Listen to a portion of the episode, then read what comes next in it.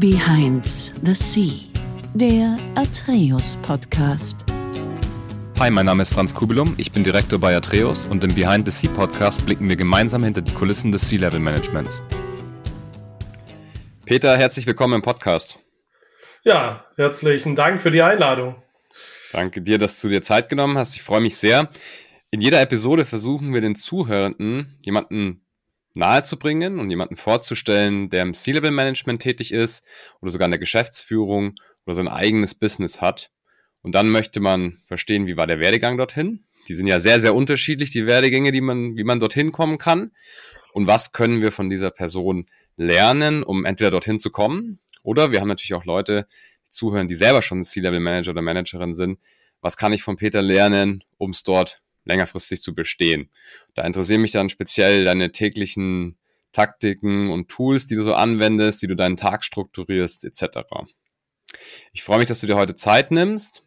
Du warst mal sehr, sehr lange bei der Deutschen Telekom und hattest dann deine erste C-Level-Funktion deine erste C-Level-Rolle bei der Lister AG. Jetzt bist du mittlerweile als Interim-Manager tätig, das heißt, du hast schon mehrere solche Positionen inne gehabt. Magst du noch mal kurz sagen, was aktuell sag ich mal, auf deiner Agenda steht, was du aktuell so für Themen machst. Wie gesagt, du musst keine Kundennamen natürlich nennen, das ist im Interim-Geschäft natürlich sehr sensibel, aber einfach nur so, was dich gerade so rumtreibt. Ja, ich mache eigentlich das, wo sich das ganze Berufsleben schon macht. Ich mache Vertrieb und Service und da mhm. Transformation mhm. und Effizienzprogramme. Ähm, das heißt, wenn eine Firma sich von links nach rechts bewegt, neu ausrichtet, effizienter werden will, all die Themen, dann, dann dann bin ich, glaube ich, eine ganz gute Adresse dafür und begleite dann Firmen in, in den Phasen. Ne? Und das, was du sagst, ne? man, man hat einen gewissen Werdegang bis dahin, der, ihn, der dann dir hilft, in den Situationen dann den Kunden besser zu verstehen und, und die jahrelange Erfahrung einbringen äh, zu lassen. Sehr, sehr cool. Jetzt ist natürlich durch die heutige Zeit Social Media sind Unternehmen ein bisschen transparenter geworden. Man hat mehrere Andockpunkte an ein Unternehmen, aber Sales und Service sind ja eigentlich mal so die Andockstellen für den Kunden zum Unternehmen. Klar, wenn der Service schlecht ist und auch wenn der Vertrieb schlecht ist, dann äh, ja, dann denkt man immer gleich, die ganze Firma ist schlecht oder so, ne, als Kunde, ist ganz klar. Aber ähm, würdest du sagen, das ist nochmal so eine spezielle Funktion, wenn man da im C-Level-Bereich tätig ist, das braucht nochmal so einen speziellen Schlag Mensch? Oder würdest du sagen, das kann eigentlich schon jeder schaffen irgendwie, wenn er sich denn anstrengt und lernt? Naja, wie soll ich jetzt die Frage beantworten? Vielleicht mal hinten. Also ich glaube, Lebensläufe und äh, der Lebenslauf irgendwie, Karriereweg ist ja unterschiedlich, weil, weil man das nicht so planen kann, dass das irgendwie abläuft. Ne? Man wird ja heute viel gefragt, wie werde ich Vorstand Interimsmanager? Da kommen wir vielleicht heute noch dazu. Das kann man ja mhm. pauschal nicht beantworten. Also ich mhm. glaube, was mal Vertrieb und Service, ähm, ich will gar nicht sagen, dass es einen besonders macht, weil jeder in der Firma ist besonders. Ich glaube, das ist nochmal wichtig. Ne? Man braucht mhm. gute Produkte. Wenn du guten Vertrieb, guten Service hast, aber schlechte Produkte, bringt es auch nicht. Wenn du sie mhm. nicht nachher nicht abrechnen kannst, weil die Prozesse nicht passen, äh, dann bringt das auch nicht. Also es ist ja, ja. immer ein Teil eines Gesamtbildes. Und natürlich ist Vertrieb und Service immer irgendwie auf dem Tablett oder unter dem, unter dem Scheinwerferlicht. Warum? Weil es eben die Tätigkeiten sind, die vor Kunden ablaufen. Na, du hast ein gutes Produkt, da musst du das an den Mann bringen, musst es verkaufen, musst du Kunden begeistern, schon im, im, im, im, im, im Verkauf gibt ja viele Sachen, ne? wie begeistert man Kunden, ja auch nicht. Und, und im Service musst du es nachher halten. Ne? Und ja. mit dem Service hast du, äh, wenn du, je nachdem, welches Produkt das ist, wenn du ein Auto hast oder ein Investitionsgut, natürlich mit dem Kunden viel mehr Berührungspunkte als den Verkauf. Der ist einmalig, die anderen Sachen sind häufiger.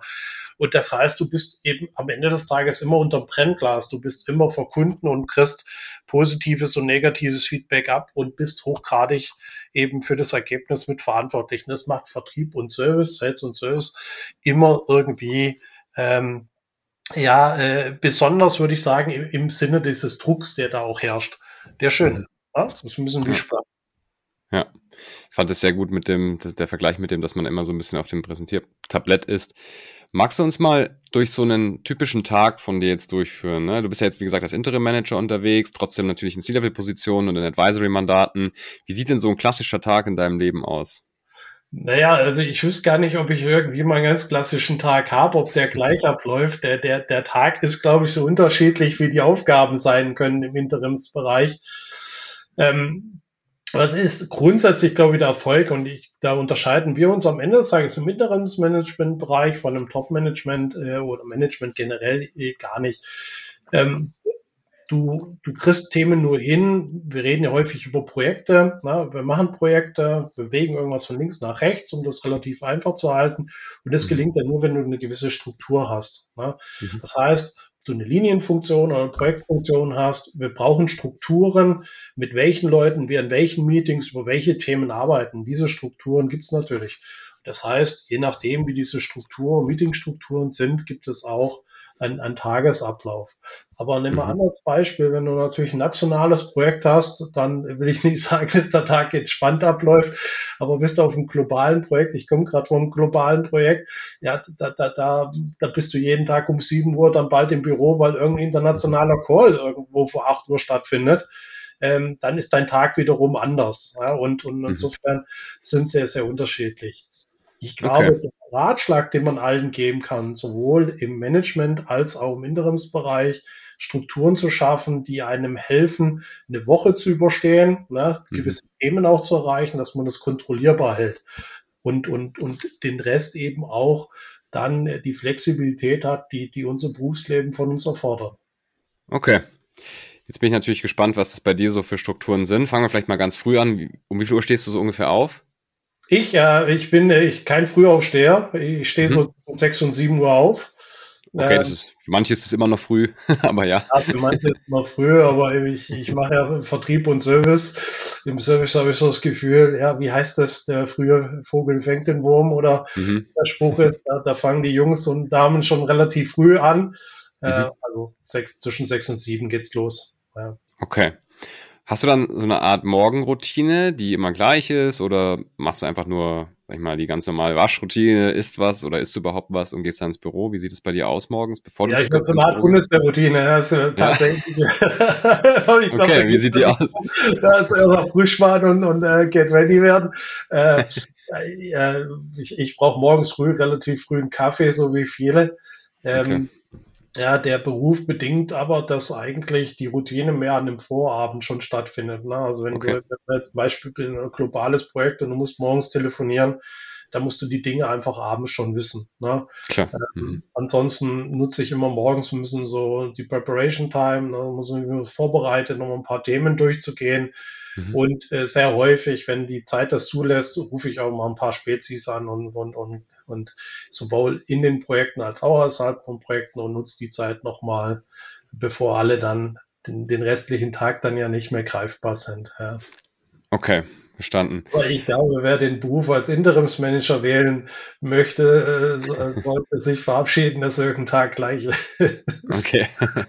ja, das antworten natürlich sehr, sehr viele, deswegen stelle ich natürlich immer provokant wieder die Frage.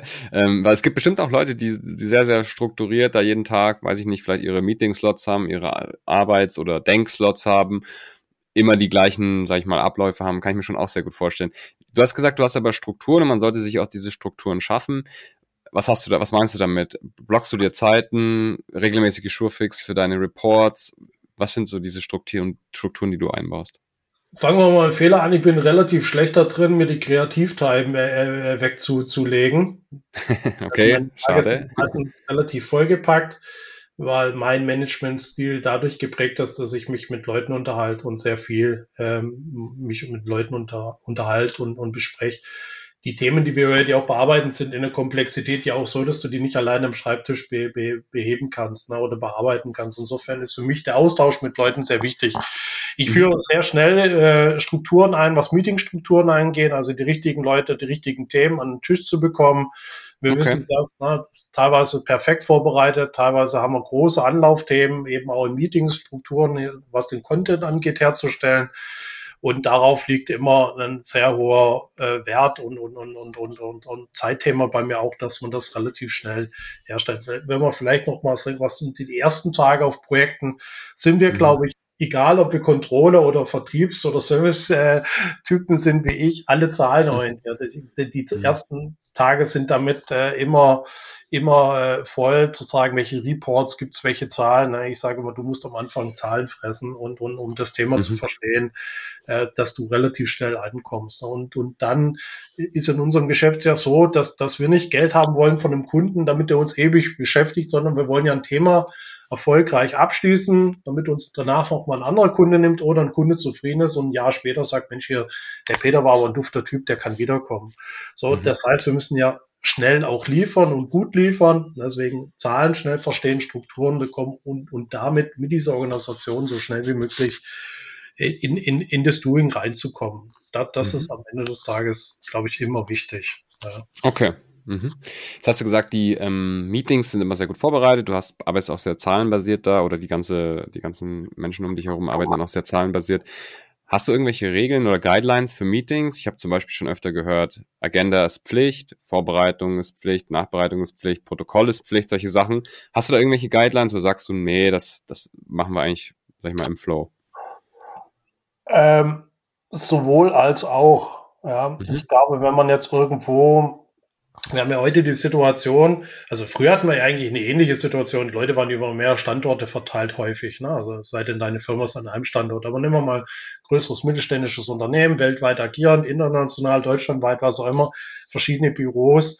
Ähm, hast du ja bei vielen Firmen einfach den grundsätzliche Bedürfnis, dass die Leute sich austauschen. Ja? Mhm. So, das heißt, wenn man Regelaustausch machen, gibt es bei mir eine Grobagenda, aber keine Protokolle etc. Ich halte es relativ locker. Ne? Es geht darum, dass, dass, dass man im Dialog ist, dass die Themen da sind, dass die Themen an dir vorbeikommen. Ne? Wenn du das mhm. natürlich dann generalstabsmäßig durchmachst, dann, äh, ja, welches, also ich glaube, das muss man, muss jeder für sich wissen. Ne?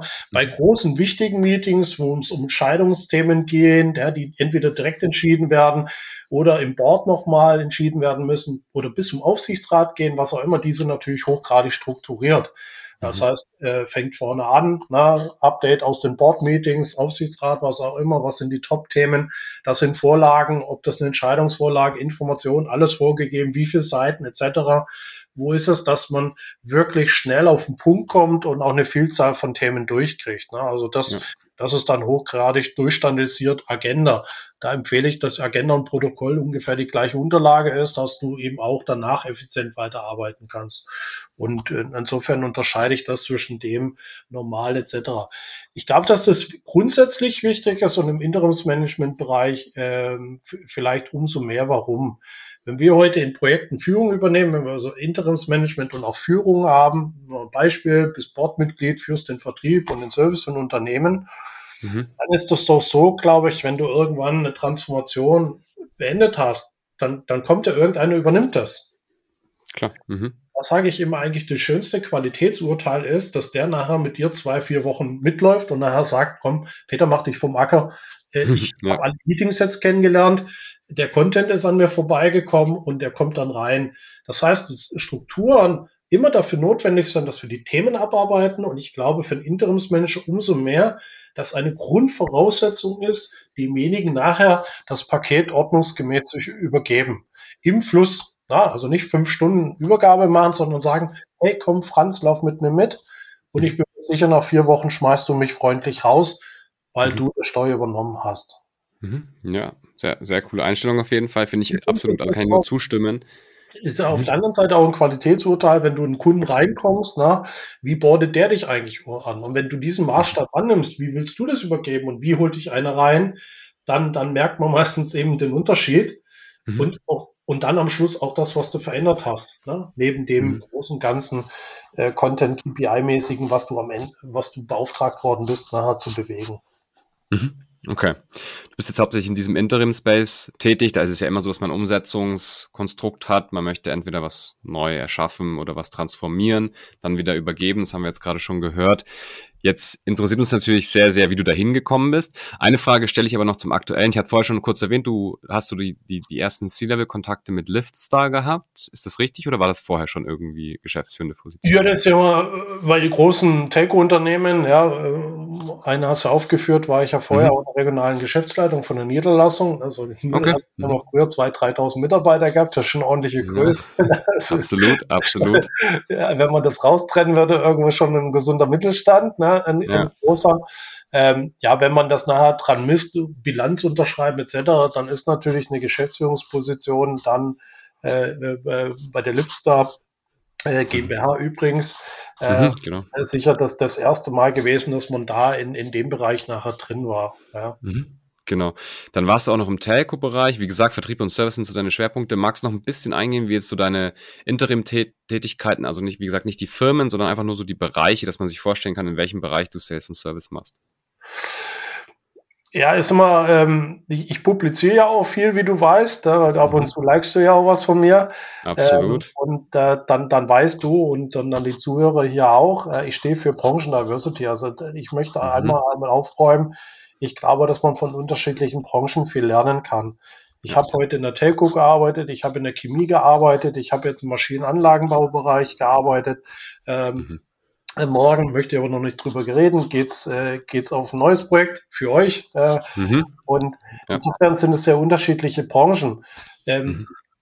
Hauptsächlich mache ich natürlich äh, Vertrieb und Service und, und sehr gern, auch wenn das irgendwo verteilt ist. Ne? Ob das verschiedene Niederlassungen sind in Deutschland oder global, äh, wenn das Unternehmen dort ein bisschen verstreuter ähm, äh, aufgesetzt ist. Ne? Und, und über die Zeit war das halt B2B und B2C. Also ich kann das gar eingrenzen. Ich mache wirklich Vertrieb und Service. Und heute kann ich auch sagen, branchenunabhängig.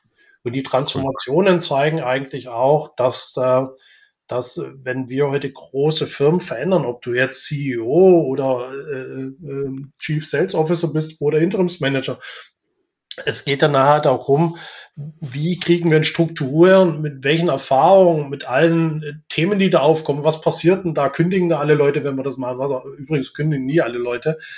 Also nicht, dass man keinen Change machen muss. Ähm, aber die Erfahrungswerte da reinzubringen, dass die eigentlich branchenübergreifend interessanter sind. Oder nimmst du Service, ein Service dispatchen, ja, wenn man, das, das ist heute in jeder Branche eigentlich gleich Manchmal mhm. sind es solche gleich, gleichen Softwarepakete, die das machen.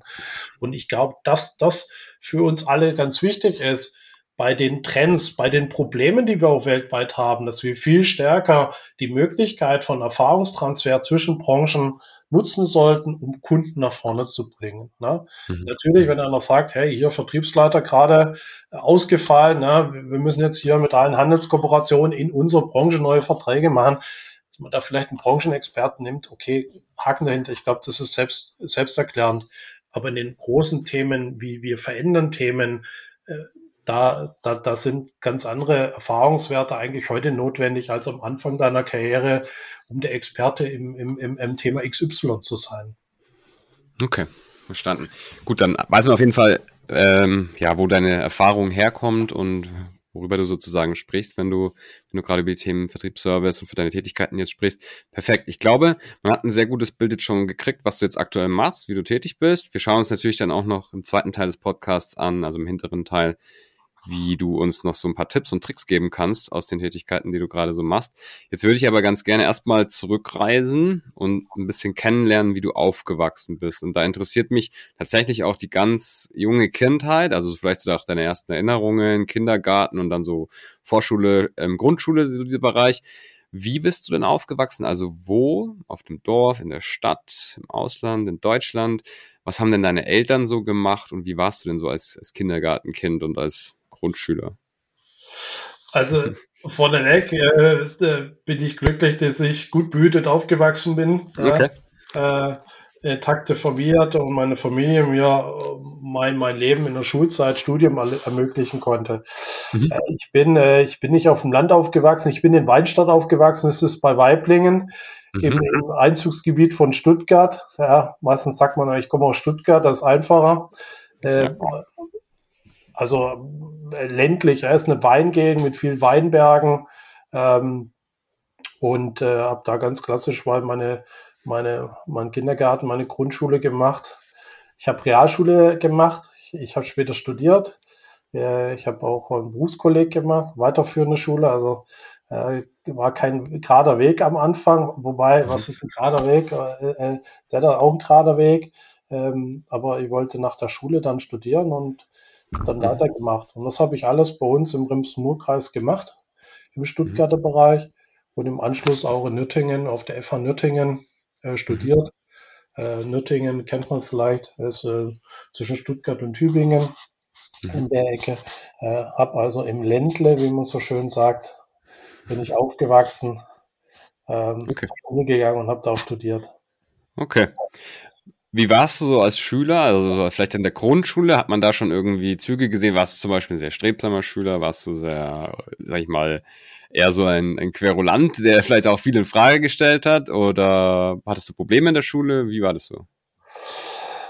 Weil ich bin sicher nicht der Strebsamste gewesen. Okay. Äh, vielleicht auch nicht der Klassenclown, wobei äh, manche würden das vielleicht sagen. Also ich war schon ziemlich lebhaft. Okay. Äh, ich ja, aber in der Schulzeit äh, habe ich angefangen mit Hochleistungssport und okay. war relativ früh sehr viel mit Training beschäftigt. Ja. Also es fing bei uns, im, also ich Schwimmen gemacht, fing bei mhm, uns okay. beim, beim VfL Endersbach, das ist ein Stadtteil mhm. von Rheinstadt ein, ne, zweimal mhm. Training in der Woche und äh, bin dann ähm, äh, in meine Jugend zum SV Cannstatt gekommen. Im Schwimmbereich kennen das welche, ja, früher Wasserball-Bundesliga, ich glaube, es sind mhm. heute, verfolge es nicht mehr, um Schwimmen äh, ganz vorne. Stuttgart ist auch Olympiastützpunkt und äh, ja, habe dann irgendwann jeden Tag trainiert. Also insofern habe ich halt als Kind eine schöne Jugend gehabt. Ja. Ich habe heute einen vierjährigen Sohn, der verkleidet sich aktuell immer gerne als Polizist. Ja, der ist auch wieder vor der Tür. Also erlebt, ja, und und und dann ging das, ähm, glaube ich, das, was man heute auch merkt. Äh, dass, dass man natürlich durch den Hochleistungssport, den man dann gemacht hat, äh, geprägt ist auch, auch heute noch, ne? auch wenn man heute einen Bauch hat, aber ähm, mhm. man hat gelernt, dass das äh, nichts von nichts kommt. Also du musst schon was tun, damit du nachher erfolgreich bist. Absolut. Welche Disziplin bist du geschwommen?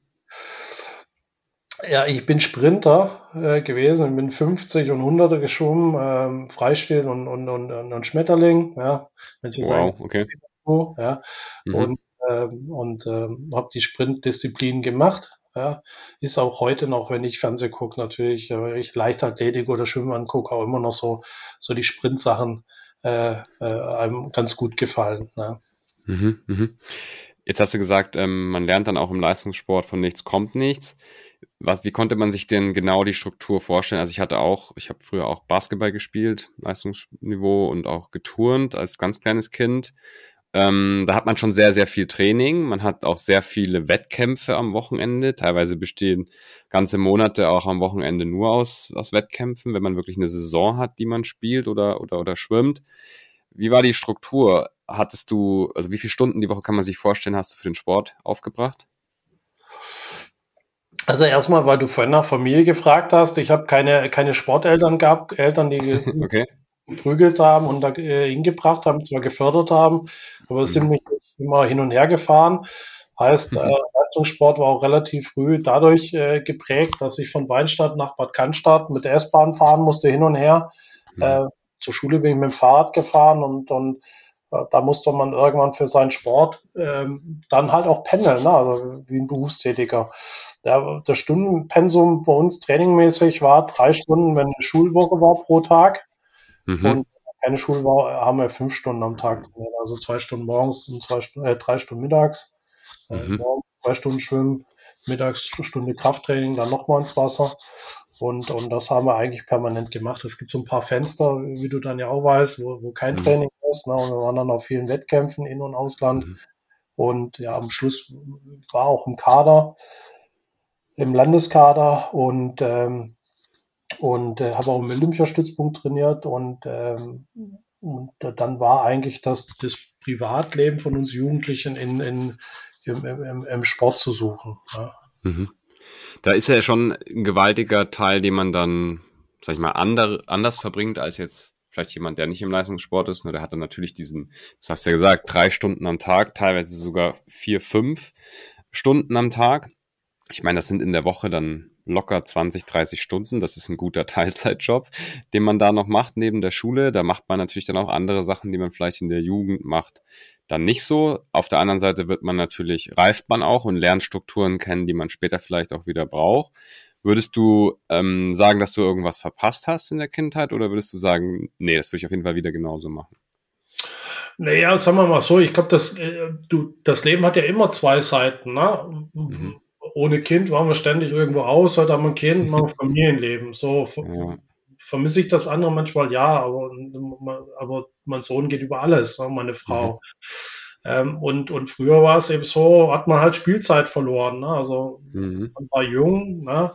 und, und, und ja, man hat halt weniger mit Klassenkameraden zu tun gehabt als andere. Ne? Also ich würde jetzt sagen, dass du halt vielleicht eher dann teilweise an Schulkameraden dann in den Jahren danach noch gedacht hast, als an Schulkameraden. Trotzdem, die habe ich auch mal auf, auf dem Klassentreffen.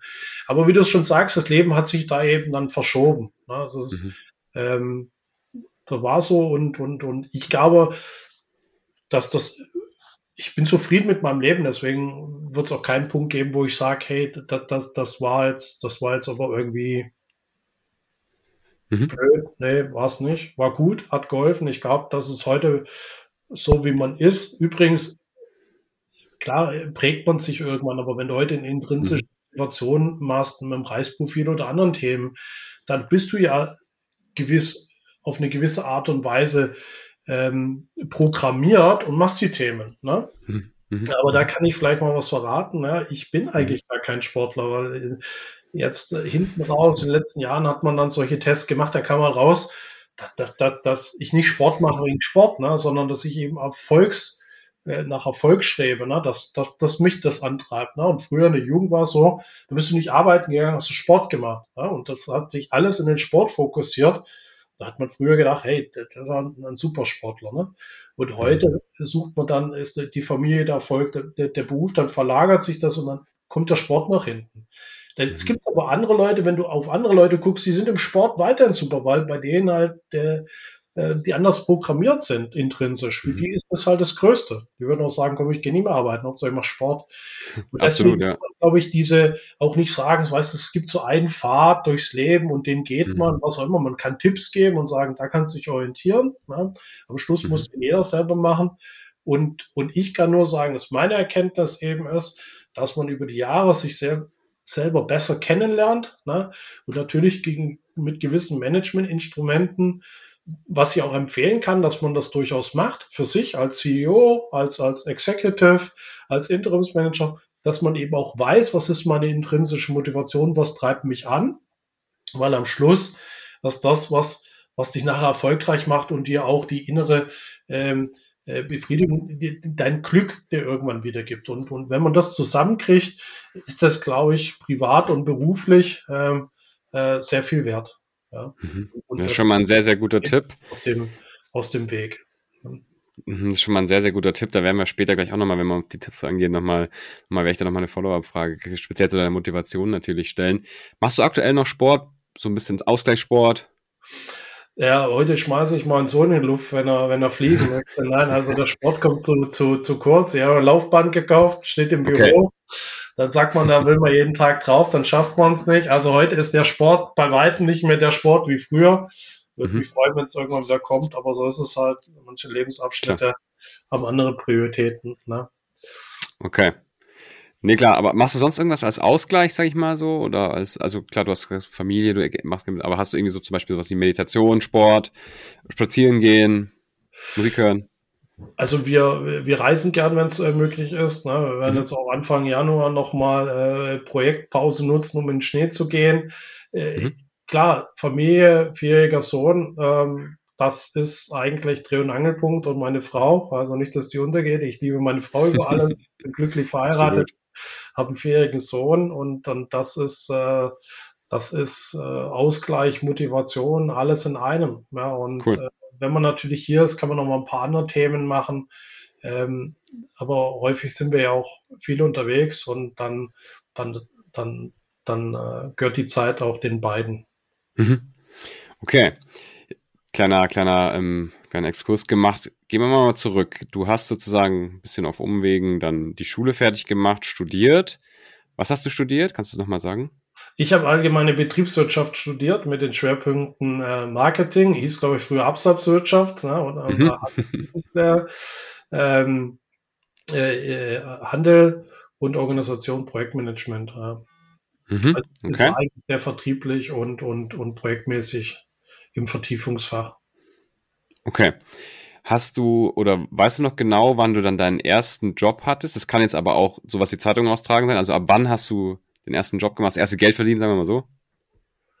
Also wie alt ich war, müsste ich müsste jetzt echt nachrechnen, aber ich habe natürlich Ferienjobs mal gemacht, stand am okay. Band, habe mhm. Tätigkeiten gemacht. Ja. Ich habe mal äh, Alkohol abgefüllt an Maschinen, äh, ich habe Steckverbindung gemacht an, äh, in der Fabrik, also war irgendwo in der okay. Schulzeit.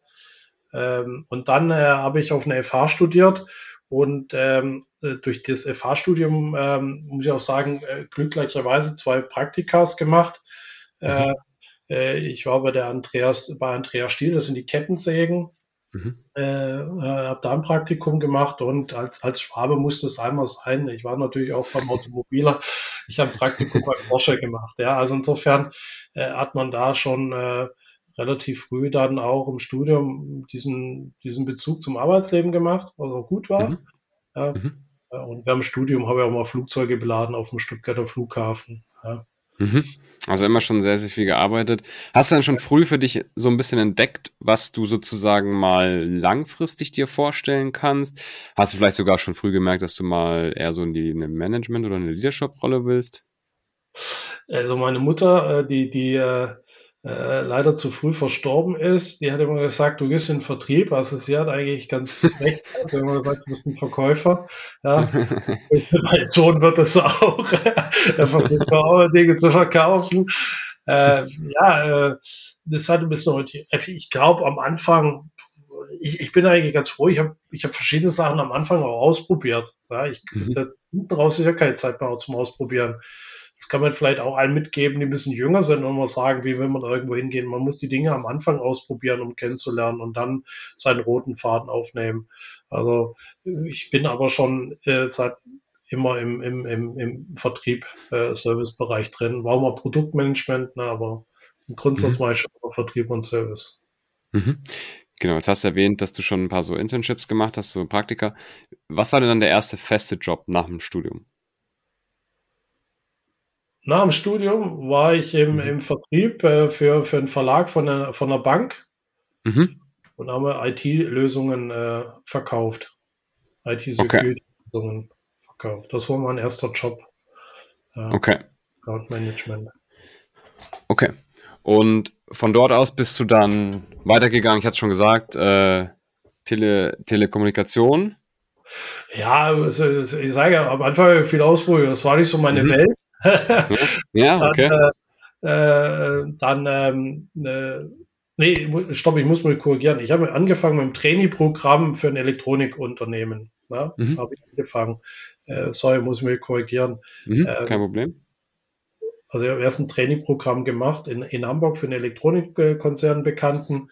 Und da war es so, du musstest Marketing machen, musst einen Außendienst. Da war ich zum ersten Mal am Außendienst mhm. ja, und musste wirklich Türklingen putzen. Ist ja nicht so wie mhm. heute da muss man schon äh, noch arbeiten für, also muss man heute auch Aber ich glaube, kann man ja. gar nicht vergleichen. Ne? Äh, äh, und wenn es die fehlende Navi im Auto war damals, ne? also es war schon anders vorbereiten und, und verkaufen als, Klar. als, als äh, und, und, dann bin ich zur, zur, ähm, zur, zur Bank, zum Verlaghaus und habe da IT-Security gemacht. Also, mhm. War aber nicht meine Welt. Äh, keine mhm. Kritik an dem Unternehmen, war nicht meine Welt und ja. bin dann, habe mich selbstständig gemacht, ja, relativ mhm. früh und, und war mal selbstständig. Habe einem Kollegen geholfen, sein Internetunternehmen aufzubauen äh, mhm. äh, und über die Schiene dann äh, äh, zur Telco gekommen, habe die Telco beraten äh, im Produktmanagement, das heißt, die, wir haben da Fotodienstleistungen gemacht, ne? da habe ich einmal ein Startup mit aufgebaut und dann für die mhm. äh, und dann bei der Telco das auch nochmal gemacht Mhm. Und so bin ich dann in das Telco-Geschäft reingekommen, eigentlich übers Internetgeschäft. Okay. Du hast dich ja recht früh selbstständig gemacht. War das damals ein Thema, dass man vielleicht von außen auch so ein bisschen oder selber von innen ein bisschen Druck gekriegt hat, so im Sinne von Selbstständigkeit ist natürlich mehr, also scheinbar mehr Unsicherheit. dann ist man vielleicht auch noch sehr früh, um sich selbst, um sich selbstständig zu machen. Wie war das denn zu, zu deiner Zeit oder wie, wie war es generell, äh, was das angeht? Naja, man kann das mit dem, was man heute ist, weil wir Interimsmanager sind, ja auch äh, selbstständig überhaupt nicht vergleichen. Ne? Also bin für die Erfahrung äh, froh, das zu machen, äh, dass ich die gemacht habe.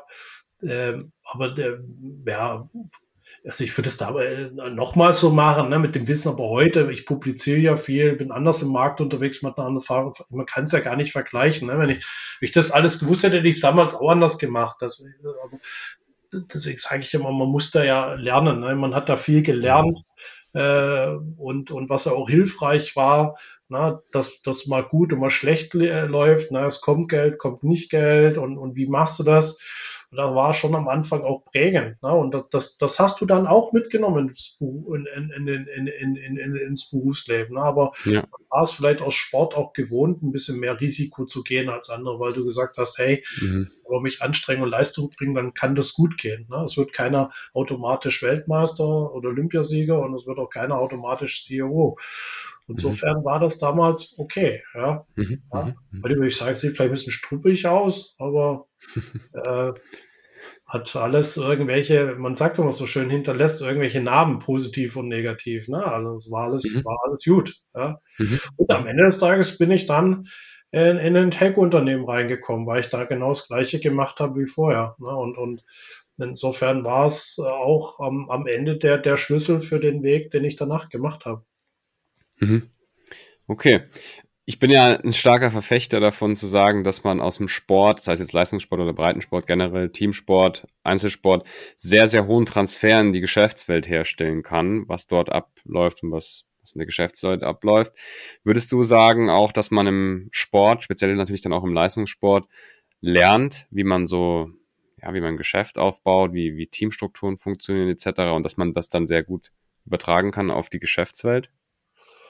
Naja, sagen wir mal, Geschäftsmodell würde ich jetzt vielleicht mal ausklammern, ne, weil ich habe jetzt Schwimmen gemacht, ne, was ist so ein Geschäftsmodell? Also das nicht, ne, aber ich glaube, was du schon gelernt hast, dass du, dass du einfach was tun musst, ne, also wenn du beim Fußball ist es ein bisschen anders, da spielst du eine Saison, ne, die fängt da an, hört da auf, ne, im mhm. Schwimmen mhm. ist es so, ähm, da bist du vielleicht nur einmal oder zweimal in deinem, in dem Jahr auf dem Top-Niveau, ne, also alle, alle mhm. Top-Sportler, die, die gehen dann irgendwo Europa, Weltmeister, Olympia, da, da trainieren die drauf. Ne? So dann sind die vielleicht bei den deutschen Meisterschaften, sind die auch top, weil dann müssen sie sich qualifizieren. Klar. Bei den anderen Wettkämpfen noch mit, weil da hängst du voll im Training drin. Ne? Das ist ein Schwimmer, machst fünf Stunden am Tag volles Training, ja, mhm. und machst am nächsten Tag Wettbewerb, äh, Wettkampf, da, der wird das also nicht so gut laufen, ne? weil ja. Körper dann ausgelaugt ist. Ne? Hast du aber jetzt im Fußball war ja gerade Weltmeisterschaft, gibt es dann mhm. sicher auch Bereiche, ne? also wo sind die, ob man das richtig trifft. Ich glaube, was du vor allen Dingen lernst, ist, dass Wettbewerb da ist, dass du dich damit beschäftigen musst, was machen andere, wie viel machen die, um dahin zu kommen. Na, das kannst du ja relativ ja. schnell in Stunden messen. Der trainiert drei Stunden, fünf Stunden, zehn Stunden am Tag. Gut, zehn ist ein blödes Beispiel, na, aber was das ich ja. Na, also du weißt schon mal, okay, na, ich kann natürlich nicht mit drei Stunden am Tag so viel machen. Ja, Beispiel äh, die meine Neffen äh, im Skiclub äh, in, in, in, in Garmisch und, und äh, wohnen aber in München. Da kannst du ja mit dem Einheimischen, der nach der Schule auf die Piste geht, gar nicht mithalten. Ne? Und mhm. insofern kannst du immer benchmarken, was, was, musst du eigentlich machen ne? oder was musst mhm. du verändern, um die Möglichkeit hinzubekommen. dann hast du am Ende des Tages auch Strukturen, ne, wo du sagst, okay, die Olympischen Spiele, das war jetzt nicht das äh, Thema bei mir, waren deutsche oder internationale Wettkämpfe, da will ich fit sein. Da wusste mhm. ich, okay, bis dahin muss ich das machen. Und wenn mhm. da vorher was passiert, dann wird es schwierig. Ne? Insofern ist das schon vergleichbar mit den Projekten, die wir machen. Mhm. Ja? Aber ist natürlich kein Geschäftsmodell, wo du sagst, so, das mache ich jetzt. Aber dass du irgendwas machen musst und dich mit anderen messen musst, das war gesetzt. Und ich glaube, dass man das auch transportieren kann. Mhm. Okay. Ja, und ich glaube, was, was man auch nehmen kann, ist, ich, ich bin auch bei dir, ist relativ abgedroschen, ne, wenn du dann mal mit Sportbildern mhm. und Präsentationen kommst. Ne, ich mache es ja. manchmal mache ich es auch. Mhm. Ja, ähm, was, was eindeutig ist, liegt an dir. Mhm. Ich kann nicht sagen, hey, die anderen, die machen zu viel. Ne? Ja. Dann machst du halt zu wenig. Mhm. Was an dir liegt. Ne? Und, und das ist, äh, glaube ich, so die, die, die Kernfrage, äh, äh, Frage, die du da beantwortet kriegst, dass das an dir hängt. Mhm. Und so ist es heute mhm. auch. Ja? Mhm. Wenn dir halt der Termin hinten völlig egal ist, dann wirst du ihn halt auch nicht erreichen. Ja, so ist es. Ja, und, und ich glaube, das kann man schon transformieren. Mhm. Da kann man okay. viel voneinander lernen. Und du lernst natürlich auch mit Rückschlägen äh, umzugehen. Ne? Mhm. Sport auch ein tolles Beispiel. Es ist halt gerade WM. Ja, die WM, kickst du da Finale, nächster Tag, gleiche Uhrzeit, gleiches Spiel kannst du verlieren. Das ist eine mhm. Momentaufnahme. Ne? Und ich glaube, dass, dass das auch was Wichtiges dass du weißt, nach jedem Erfolg, ja, was da ja, deutscher Vizemeister mit der Mannschaft und sonst was, mhm. weißt halt einfach, eine Woche später bist du das vielleicht nicht mehr. Klar, klar. Ja, da bist du ja, einfach ein guter Vergleich. Auf, hast mhm. nicht gut geschlafen, was auch immer, und schaffst es nicht oder hast nicht gut mhm. trainiert.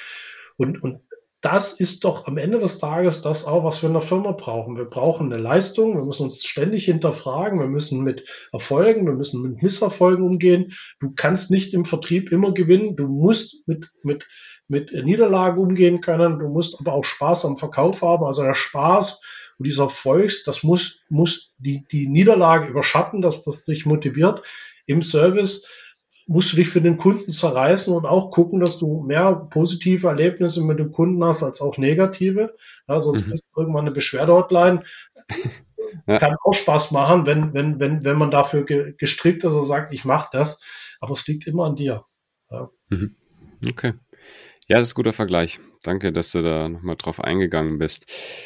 Zurück zu deinem Werdegang. Wir haben jetzt gelernt, du hast dich relativ früh schon selbstständig gemacht, hast dann auch schon dazu interimistische Projekte oder Projektmanagement zumindest mit durchgeführt, auch teilweise sogar eine kleine Firma aufgebaut.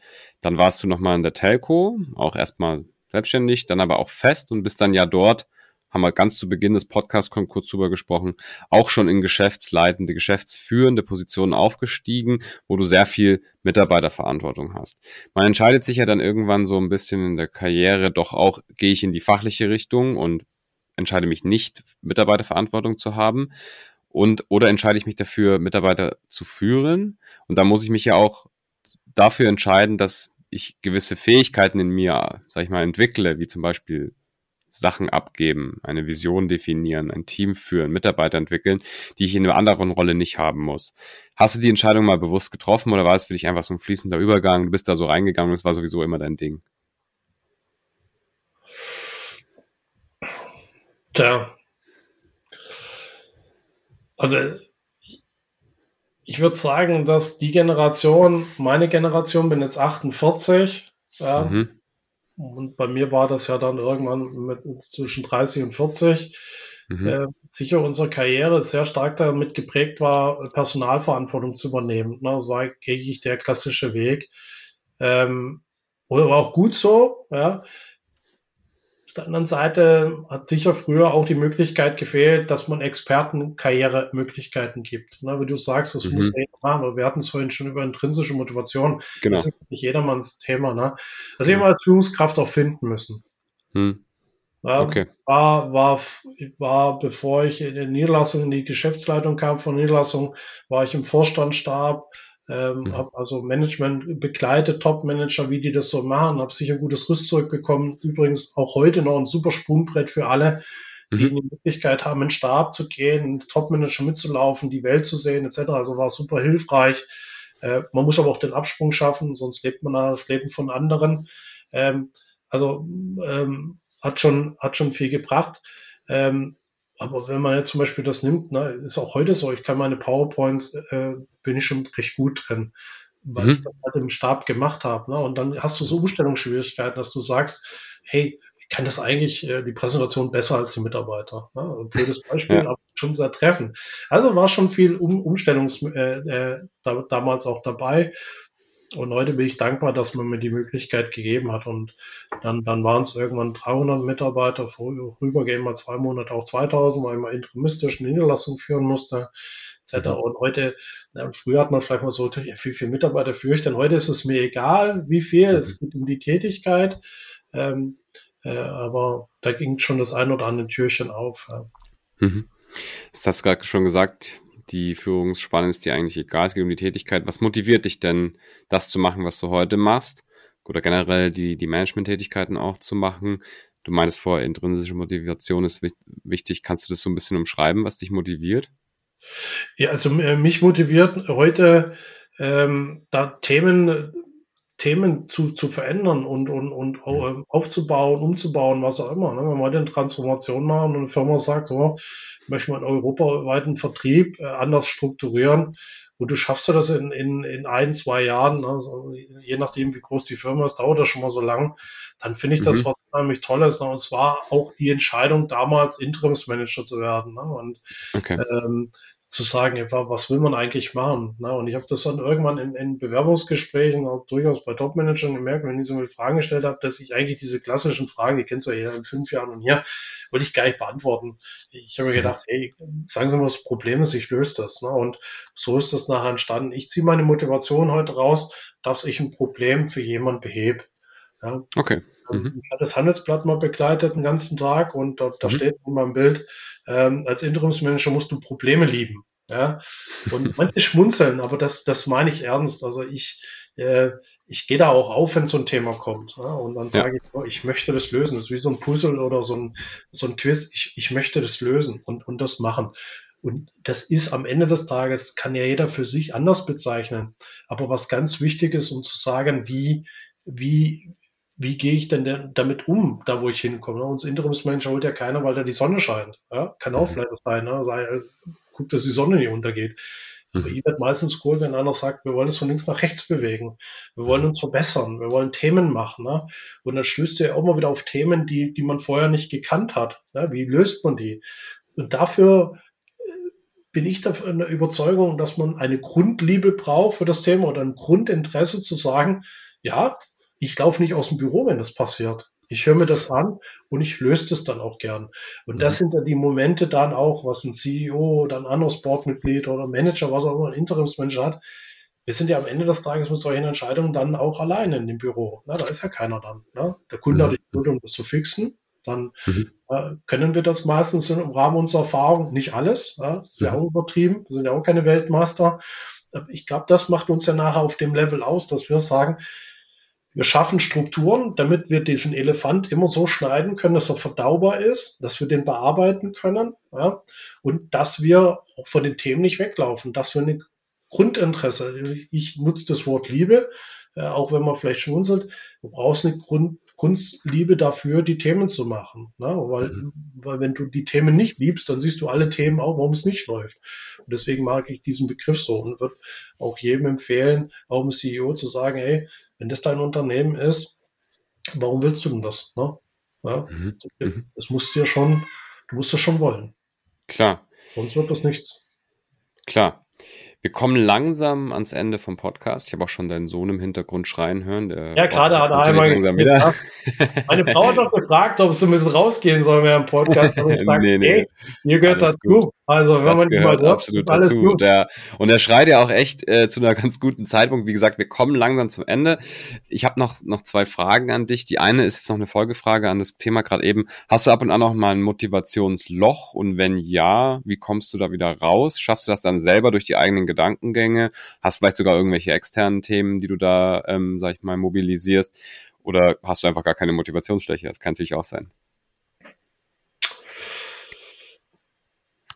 ich glaube, dass jeder mal so ein bisschen so einen Hänger hat. Ja, mhm. also auch ich habe das. Mhm. Mhm.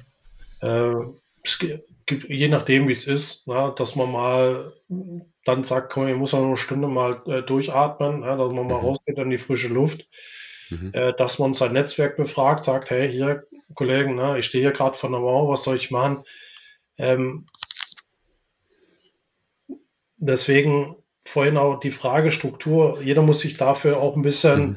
ein, ein, ein, System machen und sich auch bewusst sein und sich selber verstehen, sich selber reflektieren und sagen, wie ticke ich denn eigentlich und was brauche ich in so einem Moment?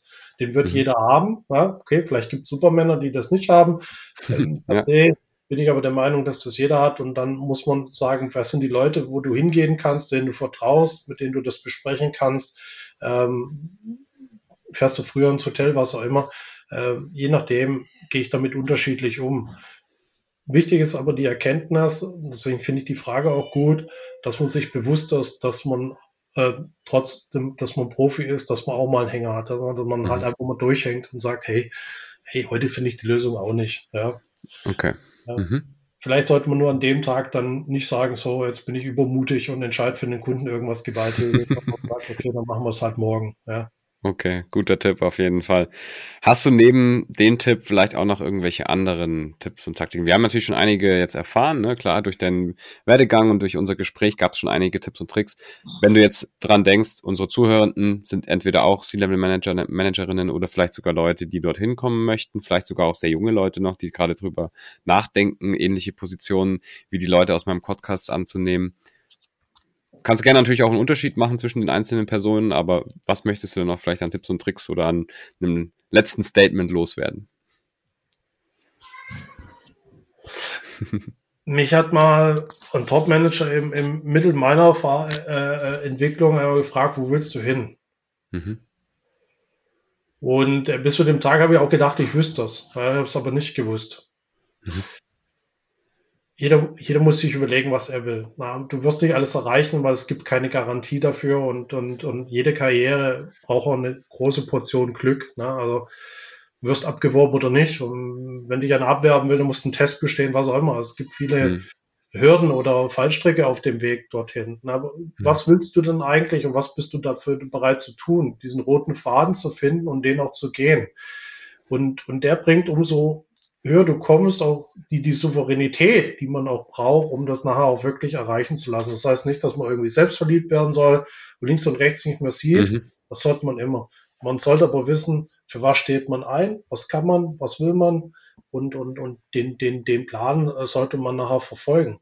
Der ist nämlich ganz wichtig für die Momente. Im Interimsmanagementbereich ist es sicher ein Drahtmesser. Nehme ich den Auftrag an oder lehne ich den ab? Mhm. Ja, mache ich das Projekt bis zu Ende. Es kann auch noch Situationen geben, wo man sagt, Entschuldigung, das können wir aber nicht machen. Ja, und, und dafür ist es so wichtig, dass man, na, wir reden heute immer von Positionierung, dass man, das braucht Manager auch. Wie bist du eigentlich positioniert? Das muss mhm. klar sein. Und dort, und daran sollte man auch nicht rumwackeln. Ja, das sollte mhm. man verfolgen. Ja, und dann wünsche ich auch jedem die, die Portion Glück, die dafür am Ende des Tages notwendig ist. Mhm. Also macht euch Gedanken, wo ihr hin wollt, unabhängig davon, ob man dann letztendlich da auch landet. Aber es ist auf jeden Fall gut, eine Richtung zu haben. Ja, sicher muss ja bewusst sein, was man dafür tun muss. Im Sport weißt du, was man äh, dafür tun muss. Man muss eben wissen, dass das nicht von allein kommt. Ja, und und, und äh, das, das, das hängt am Ende des Tages von dir an. Das gibt dir keine Garantie. Aber du allein bist derjenige, der entscheidet, ob das überhaupt funktionieren kann. Mhm. Sehr guter, sehr guter Satz zum Abschluss des Podcasts. Peter, vielen, vielen lieben Dank, dass du dir Zeit genommen hast, mit mir gesprochen hast. Sehr, sehr spannende Story. Sehr interessante Stationen natürlich und ich finde auch sehr, sehr coole Ansichten, die du uns mitgegeben hast. Wir nehmen das Podcast jetzt kurz vor Weihnachten auf. Das heißt, es ist natürlich sehr, sehr viel zu tun, persönlich, geschäftlich. Danke, dass du dir trotzdem Zeit genommen hast. Ich freue mich, wenn wir vielleicht sogar mal nochmal zu einem anderen Thema, in einem ähnlichen Format zusammenkommen und vielen Dank an dich. Ja, ganz, ganz lieben Dank für die Einladung. Na, dann bedanke ich mich auch für den Auftrag von euch. Ja, morgen geht's ja los. Ja, natürlich geht das Projekt. Also, morgen für euch im Einsatz. Also nochmal ganz lieben Dank. Hat mir Spaß mhm. gemacht. Ein anderes Format als sonst. Dann geht's so irgendwo fachlich. Denke, fand ich schön. Mhm. Ja, er hat das Gefühl, der Mensch äh, steht so ein bisschen im Mittelpunkt, der mhm. nahe das Geschäft ausmacht. Also ganz lieben Dank. Tolles Format und gerne mhm. jederzeit wieder. Freut mich zu hören. Alle, die jetzt noch zuhören, Wem der Podcast gefallen hat, bitte auf jeden Fall eine Bewertung dalassen, vielleicht sogar einen Kommentar, wenn es die Plattform zulässt. Kommt drauf an, wo ihr zuhört. Den Kanal abonnieren lohnt sich auch, weil dann kriegt man immer mit, wenn neue Episoden wie jetzt die mit dem Peter online kommen, kriegt ihr dann direkt in den Feed gespielt. Das macht natürlich auch sehr viel Sinn. Der Podcast, wir haben kurz schon drüber gesprochen, wird von der Treos unterstützt und auch präsentiert. Also gerne auch mal auf der Treos Website vorbeischauen. Da kann man sich rund um das Thema Interim Management natürlich einmal schlau machen und dann natürlich auch später von der Treos beraten lassen. Peter, vielen lieben Dank, frohe Weihnachten und wir sehen uns sicherlich im neuen Jahr wieder. Alles klar, lieben Dank, frohe Weihnachten. Ciao. Danke dir, ciao.